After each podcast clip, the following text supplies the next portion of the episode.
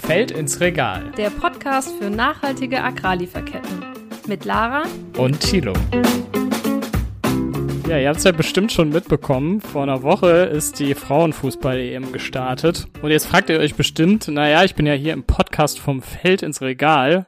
Ähm, ja, Fußballfeld, okay, liegt irgendwie nah, aber was hat das ganze Thema denn eigentlich mit Nachhaltigkeit zu tun? Ja, da wären zum Beispiel einmal die Trikots zu nennen und zum anderen sogar die Fußbälle. Da ist nämlich eine Kautschukblase drin und der Kautschuk, der kommt auch nicht von hier, sondern der kommt von ziemlich weit weg und auch da spielen Anbaubedingungen, Menschenrechte, Umwelt eine große Rolle. Und wir haben uns die EM mal zum Anlass genommen, um mit jemandem zu sprechen, der auch diese Trikots wirklich äh, wöchentlich oder täglich eigentlich trägt, der die Schuhe am Fuß hat und den Ball am Fuß hat. Und zwar eine Spielerin, die normalerweise jetzt auch äh, für Deutschland äh, zur EM gefahren werde, aber leider verletzt ist. Ja, dafür hatte sie Zeit, um mit uns, beziehungsweise mit mir im Podcast zu sprechen. Und zwar hatte ich das Vergnügen, mit Selina Ciacci zu reden. Äh, Selina ist Stürmerin äh, beim Verein Turbine Potsdam, wechselt aber in der kommenden Saison zum ersten FC Köln. Und ich hatte mit ihr ein nettes Gespräch über Fußball, Nachhaltigkeit und warum sie sich für das Thema einsetzen will. Ja, und damit heißen wir euch herzlich willkommen da draußen zum Podcast vom Feld ins Regal. Äh, ich bin schon ziemlich gespannt, wie dein Gespräch mit Selina gelaufen ist und was sie so zu erzählen hat. Äh, ihr hattet ja direkt die Connection, äh, über Köln zu sprechen. Ja, und ich als alte Fußballerin äh, mit sehr, sehr kurzer Karriere, muss ich dazu sagen. Ah ja, okay, dann bin ich mal gespannt. Dann hören wir doch mal rein. Ja, herzlich willkommen im Podcast, liebe Selina. Ich freue mich sehr, dass wir zwei heute mal ein bisschen reden können über deinen Job als Profifußballerin, aber auch was dich so privat rumtreibt und natürlich immer wichtig für uns bei Vom Feld ins Regal, das Thema Nachhaltigkeit. Also herzlich willkommen, Selina. Ja, vielen Dank. Ich freue mich auch sehr und ähm, ja, bin sehr gespannt. Prima. Dann würde ich gerne mit dir starten mit einem kleinen Warm-up. Äh, das sollte dir ja bekannt sein vom Sport. Und zwar mit drei ganz lockeren Fragen zum Einstieg. Drei Dinge, die man wissen sollte. Die erste Frage, Fußballschuhe oder Sneaker? Puh, das ist eine schwierige Frage, ähm, aber dann lieber die Fußballschuhe. Dachte ich mir fast. Wenn du mal nicht selbst auf dem Platz stehst, sondern Fußball schaust, machst du das lieber ganz entspannt zu Hause auf der Couch oder dann doch Public Viewing in Gesellschaft? Ähm, dann lieber in Gesellschaft mit mehreren, dann ist das Gefühl und das Feeling ähm, vom Spiel auch nochmal ganz anders und die Atmosphäre. Genau. Ja, cool. Dann wollen wir hoffen, dass das äh, bei dieser EM wieder stattfindet, das Public Viewing. Ähm, dann letzte Frage.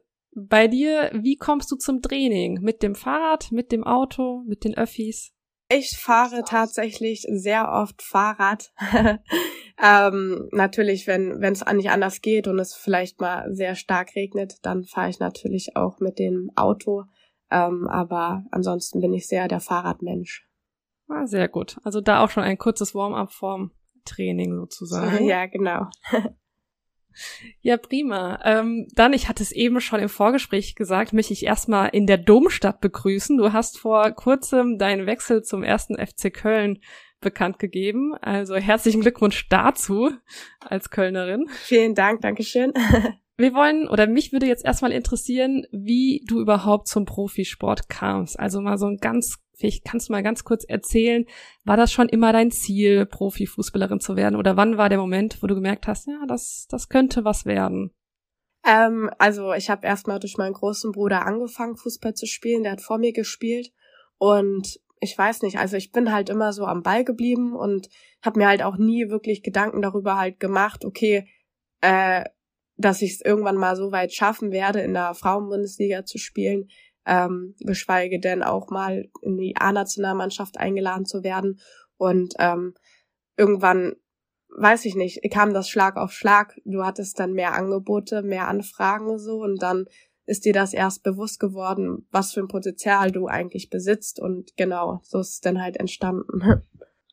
Ja, sehr cool. Also ähm, herzlichen Glückwunsch dazu nochmal. Ähm, wie ist das so als Profisportlerin. Das hört sich von außen natürlich immer sehr, ja, sehr schick an und sehr äh, nach einem sehr ja schönen Beruf, den man da ausübt, weil man ja auch oft sein Hobby zum Beruf macht. Ist das wie ist das für dich? Fühlst du dich auch sehr privilegiert oder ist das für dich ein Job wie jeder andere auch? Also der eine geht ins Büro, du gehst halt zum Training. Wie fühlt sich das für dich an? Für mich fühlt es natürlich unbeschreiblich an, weil wie du schon gesagt hast, ähm, ich habe halt mein mein Hobby zum Beruf gemacht, so. Ähm, trotz dessen darf man halt auch nicht unterscheiden. Ich meine, jeder Mensch äh, kann sich seinen eigenen Job halt auch aussuchen und das halt tun, was ihm am meisten Spaß bringt. Und ja, bei mir war es natürlich der Fußball, dass ich natürlich so geschafft habe, äh, ist für mich natürlich umso schöner, weil es mir am meisten Spaß bringt auch. Ähm, und genau deswegen würde ich sagen, dass ich da sehr dankbar auch für bin, dass ich das machen kann, was mir wirklich am meisten Spaß bringt und Genau. Ja, dann wollen wir mal rübergehen zum Thema Nachhaltigkeit. Das ist ja, ähm, wie du weißt, in unserem Podcast unser Steckenpferd sozusagen. Und mich würde jetzt mal interessieren, welche Rolle das überhaupt in deinem Alltag oder auch in deinem Leben bisher gespielt hat. Ja, also ich bin ja auch noch sehr jung, sag ich jetzt mal so. Und man schlüpft ja immer mehr eigentlich in, in diese Rolle, beziehungsweise äh, in das nachhaltige Leben, sage ich jetzt mal, immer mehr rein, weil die Entwicklung ja auch immer stärker halt wird. Ähm, und ja, man merkt halt im Alltag immer mehr, dass man halt eigentlich viel für oder was heißt viel, ich sag mal immer mehr für Nachhaltigkeit sich einsetzt und ähm, dafür was halt tut. Mhm. Gibt es denn spezielle Sachen, wo es dir schon leicht fällt, auf Nachhaltigkeit zu achten? Also ich denke jetzt an Essen oder an Transport, also Mobilität, Kleidung. Wo setzt du dich damit auseinander? Ähm, ich setze mich klar in vielen Kleinigkeiten auseinander, ob es dabei schon anfängt beim Einkaufen einen Rucksack mitzunehmen und daran schon zu denken, okay, man kauft keine Tüten ein, sondern nimmt halt einfach seinen Beutel oder seinen Rucksack halt mit. Ich zum Beispiel bin auch jemand, der nur Leitungswasser halt trinkt, also ich kaufe halt kein Wasser ein. Klar kauft man halt auch manchmal sein Lieblingsgetränk sozusagen ein, was, was mit Geschmack ist, so, aber sonst bin ich jemand, der auch nur Leitungswasser dann trinkt in sein, äh, in seiner Flasche dann halt sozusagen aus dem Wasserhahn. Ähm, wenn man halt einkaufen geht, achtet man auch schon darauf, äh, also ob man, ob das aus der Region kommt, also regional, äh, wo es halt herkommt, damit man halt auch eher so die Lieferketten vermeidet. Und äh, ja, das sind halt so Kleinigkeiten. Man kann natürlich nicht auf alles sozusagen Rücksicht drauf nehmen, auch was Kleidung betrifft. Also ich persönlich kann halt klar privat so dafür mich einsetzen, was ich für Kleidung kaufe, woher es kommt, äh, ob es Massenproduktion ist oder halt wirklich Nachhaltigkeit ähm, Sachen. Und da lege ich halt schon immer mehr Wert drauf, weil ich das auch äh, wichtig finde. Mhm. Jetzt hast du gerade gesagt, als Privatperson kannst du da drauf achten. Wie ist das denn als Fußballerin im Verein? Der Verein hat ja bestimmte Sponsoring-Verträge und da werden ja die ganzen Trikots, aber auch Merchandise ja unter Bedingungen hergestellt, die nicht immer fair und nachhaltig sind oder bisher in den seltensten Fällen. Hat man da als Spielerin irgendeinen Einfluss drauf? Ja, das ist eine sehr gute Frage, aber tatsächlich nicht. Also wie ich gerade schon sagte, du kannst für dich selber halt bestimmen, was du privat trägst. Also wenn du nicht arbeitest, sag ich jetzt mal so, also weil Fußball halt ja mein Beruf ist, da kannst du halt natürlich äh, einen Einfluss drauf nehmen, den die Nachhaltigkeit mehr in äh, Vordergrund halt zu ziehen so. Aber was meine fußballerische Arbeit leistet oder wir als Spielerin, wir sind ja auch nur nur ein kleiner Bestandteil in dem, in, in dem Business, sage ich jetzt mal so, dass man halt nicht so viel Einfluss drauf nehmen kann, äh, was jetzt, keine Ahnung, ich bin ja beispielsweise Nike-Athlet, ähm, und da habe ich ja gar keinen Einfluss drauf. Also du kannst ja auch, also wir als Sportler können da auch nicht allzu viel machen, äh, mhm. weil wir auch nur, sage ich jetzt mal, ein, ein, kleiner Ausschnitt von dem Ganzen sozusagen sind. Mhm.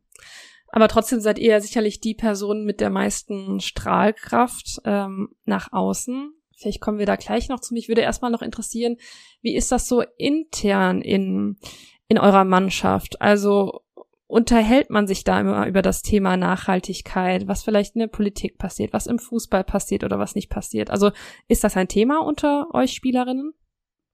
Ja, also mit gewissen Personen, die sich damit auch natürlich auseinandersetzen, ähm, keine Ahnung, spricht man schon ein bisschen so darüber.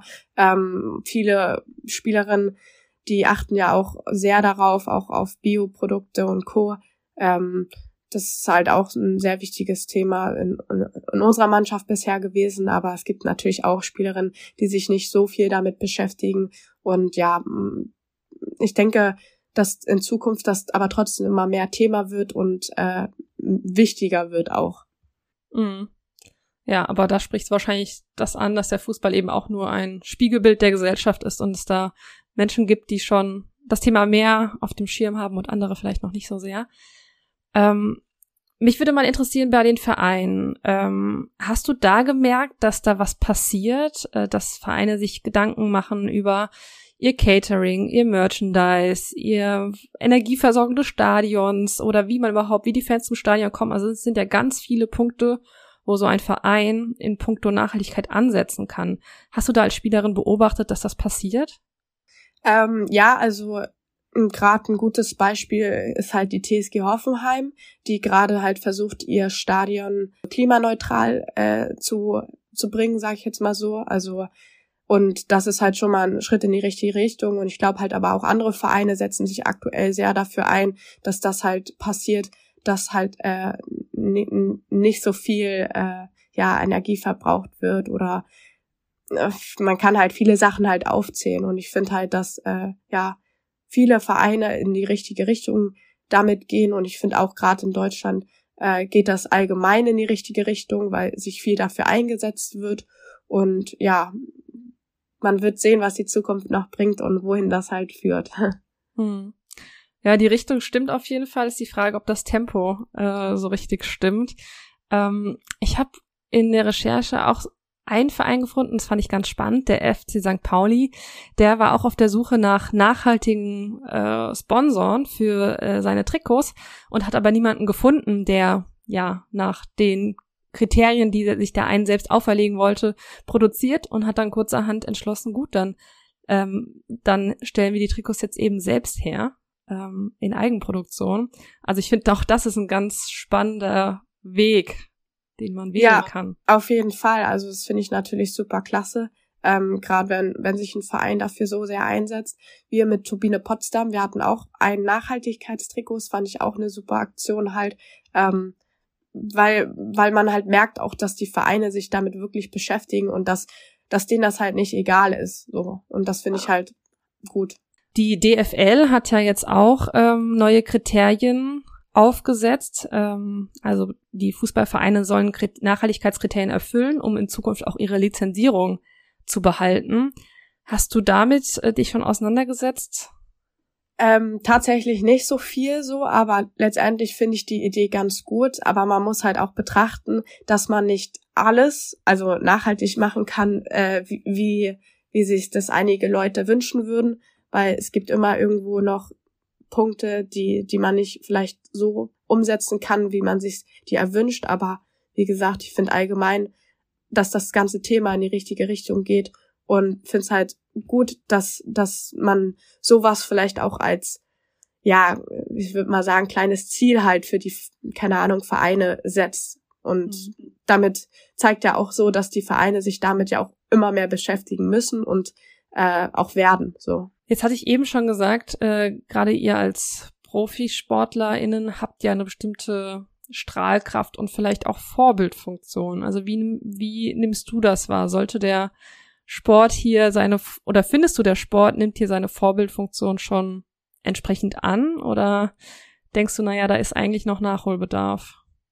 Ja, also ich finde, da ist natürlich Verbesserungspotenzial so, aber was ich auch vorhin schon meinte, dass wir Spielerinnen da ja nicht allzu viel Einfluss drauf haben, weil wir einfach nur von unserem Job ein kleiner Bestandteil sind und alles, was halt mit Trikots, äh, Schuhe, Plätze, Stadion zu tun hat, da haben wir absolut gar keinen Einfluss drauf. Das muss der Verein, der Verband halt regeln oder vielleicht auch die Region, wo, wo das Stadion oder Co. herkommt äh, oder ist, halt steht. Und ähm, ja, natürlich können wir unsere Meinung vielleicht so sagen und ähm, das halt so einführen, aber letztendlich sind wir nur ein kleiner Bestandteil. Mhm. Ah, jetzt hast du eben schon mal äh, nochmal angesprochen, Trikots, Bälle.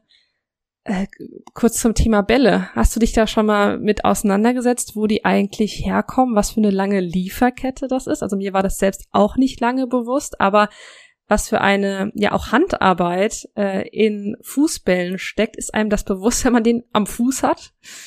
Ähm, tatsächlich nicht, aber als ich davon halt erfahren habe und mich, mich mit dem Thema natürlich dann auch mehr beschäftigt habe, äh, fand ich das halt einfach auf meine Art und Weise total äh, erstaunlich und bewundernswert, was wie viel Arbeit dahinter steckt.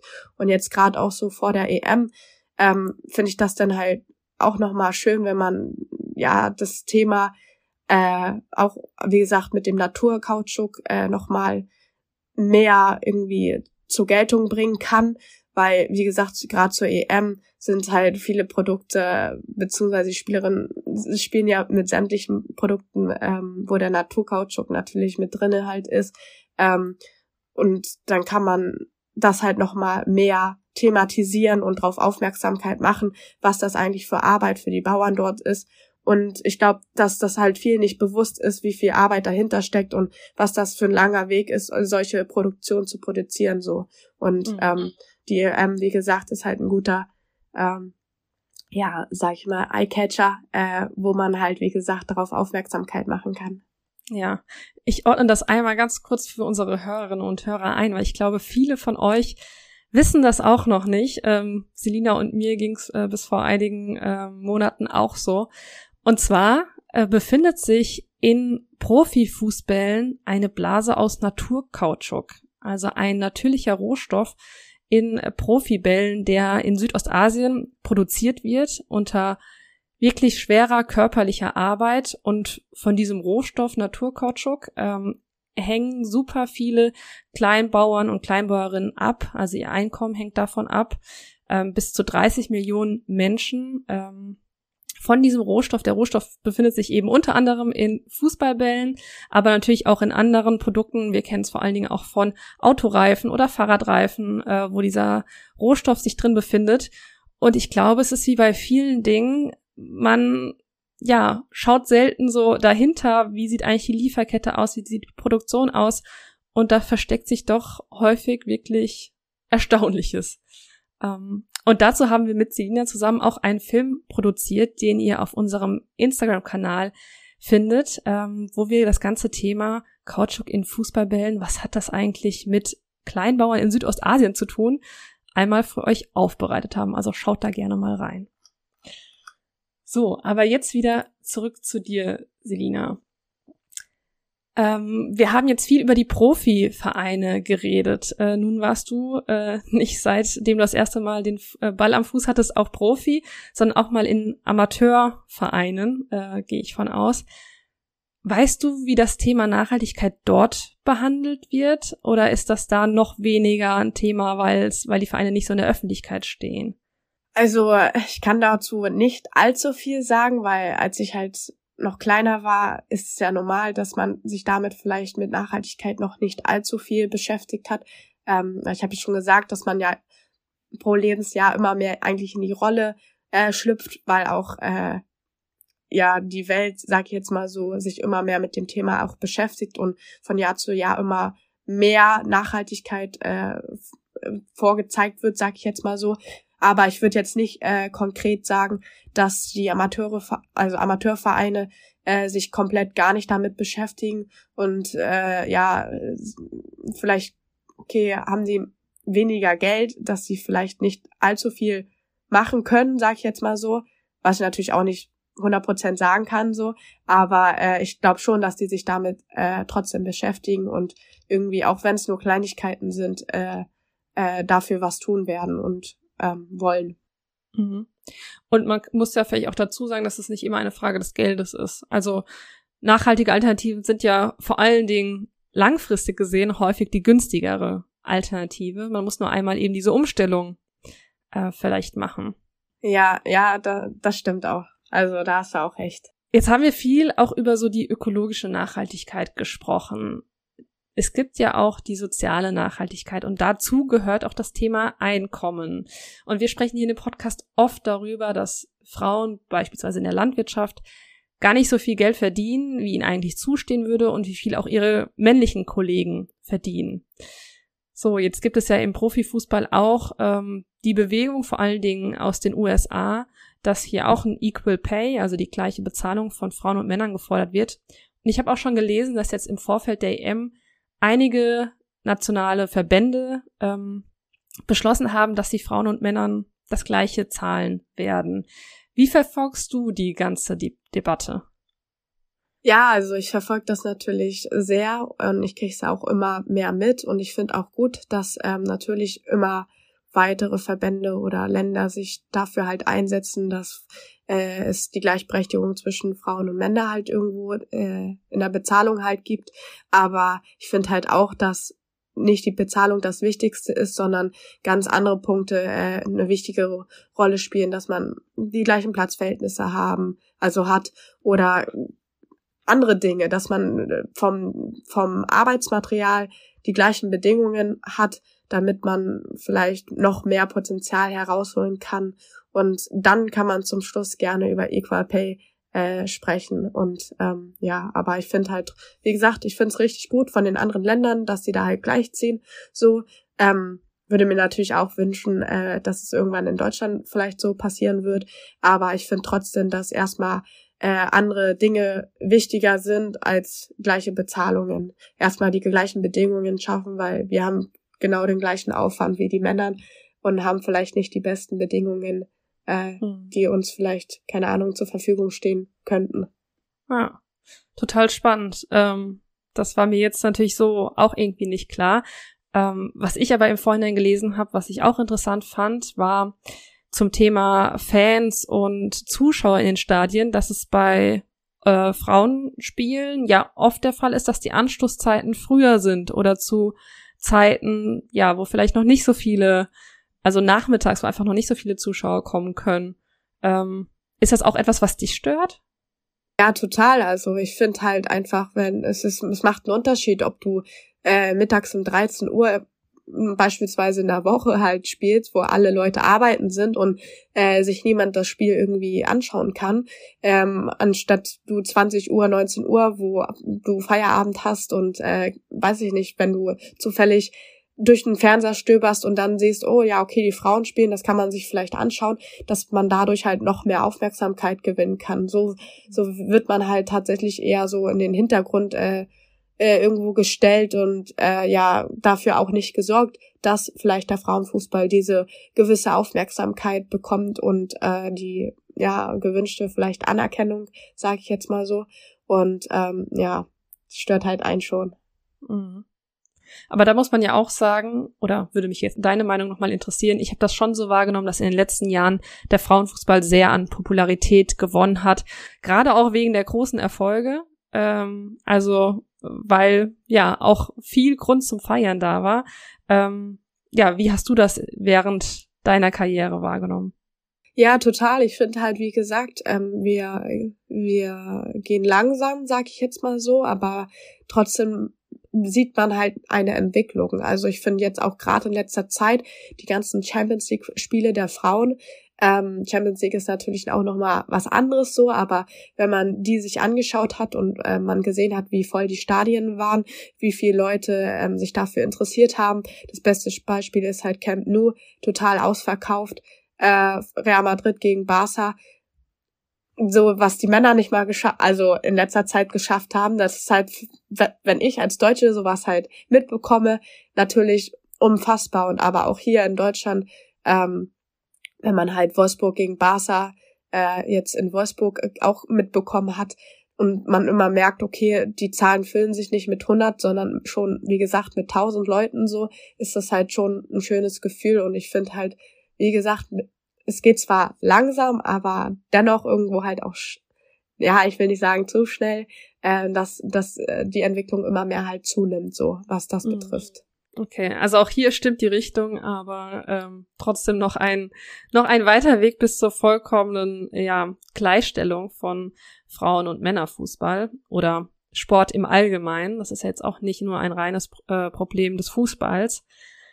Ja, ähm, du hast es jetzt schon ein paar Mal angekündigt, die EM, ähm, wenn der Podcast rauskommt, ist die EM schon in vollem Gange. Vielleicht haben wir schon den einen oder anderen Sieg der unserer Nationalmannschaft gefeiert. Ähm, du bist ja leider verletzt. Wie wirst du die ganze EM verfolgen?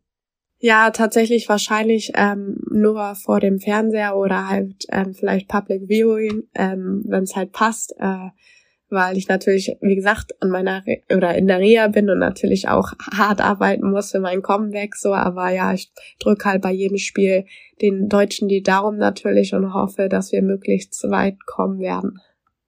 Ja, da kann ich mich nur anschließen und hoffe natürlich, äh, dass du ein erfolgreiches Comeback hier beim ersten FC Köln in der nächsten Saison feiern wirst. Dafür alles Gute dir. Ähm, und vielen Dank, dass du bei uns im Podcast warst. Das hat großen Spaß gemacht. Ja, vielen Dank. Ebenso mir hat's auch sehr, sehr Spaß gemacht und ja, freue mich. Ja, okay, mega spannend, was sie so erzählt hat. Also ziemlich ärgerlich, dass sie gar nicht dabei sein kann jetzt bei der bei der EM, ehrlich gesagt.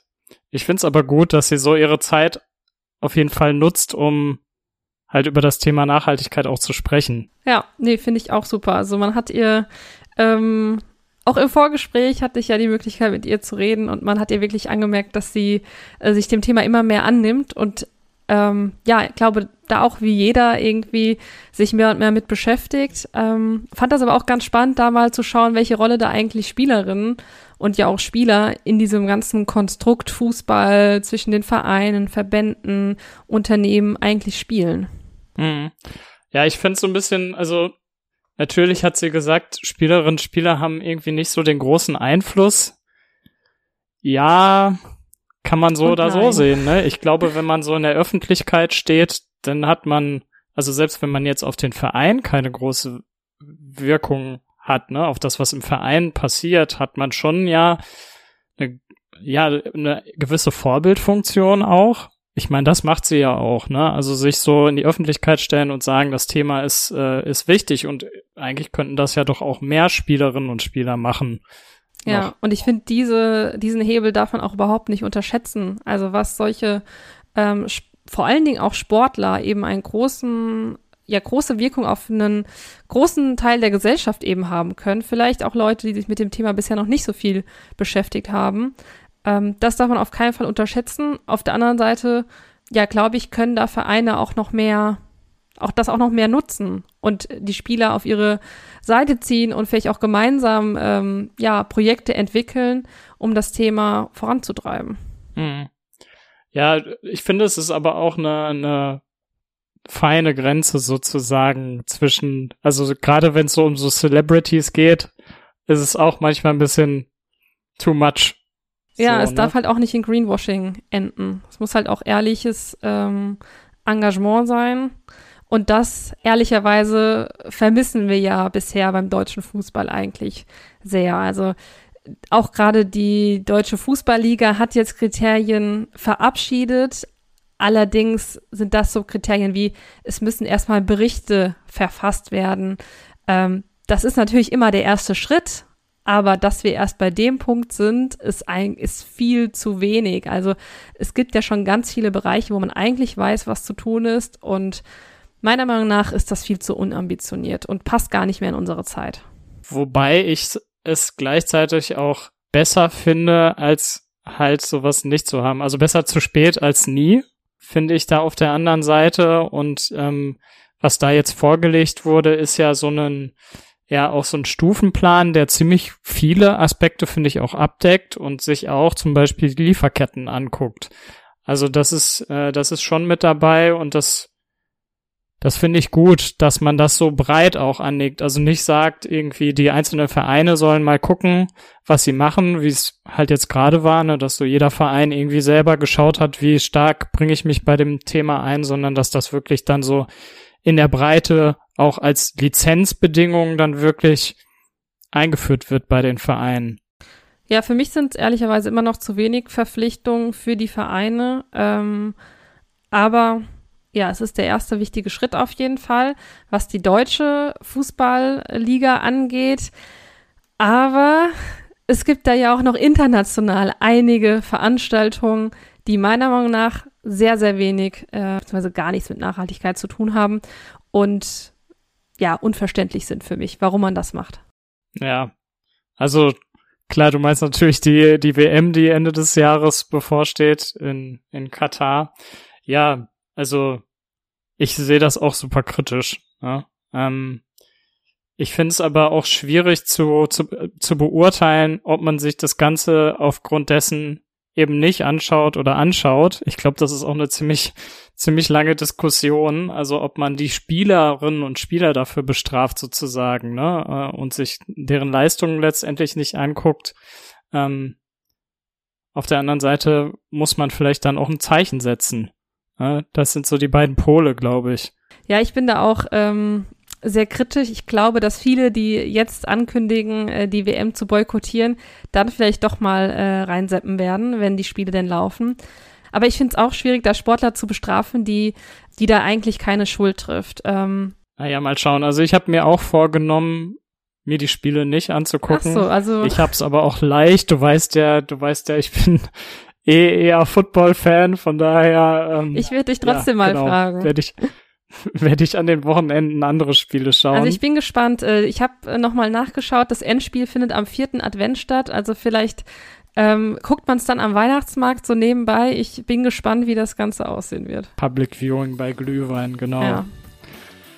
Na gut, also ich hoffe auf jeden Fall, euch da draußen ähm, hat die Folge gefallen, hat das Gespräch mit Selina vielleicht auch ähm, ein bisschen Inspiration gegeben, ähm, sich vielleicht das Thema auch nochmal anzuschauen. Ähm, ich hoffe, ihr guckt die Frauenfußball-EM. Wird wahrscheinlich noch hier in Deutschland viel zu wenig geschaut, sozusagen. Ähm, genau. Ich finde auch, wir sollten den Frauenfußball weiter stärken, sodass wir irgendwann einfach Fußball-EM sagen und damit Männer als auch Frauen meinen.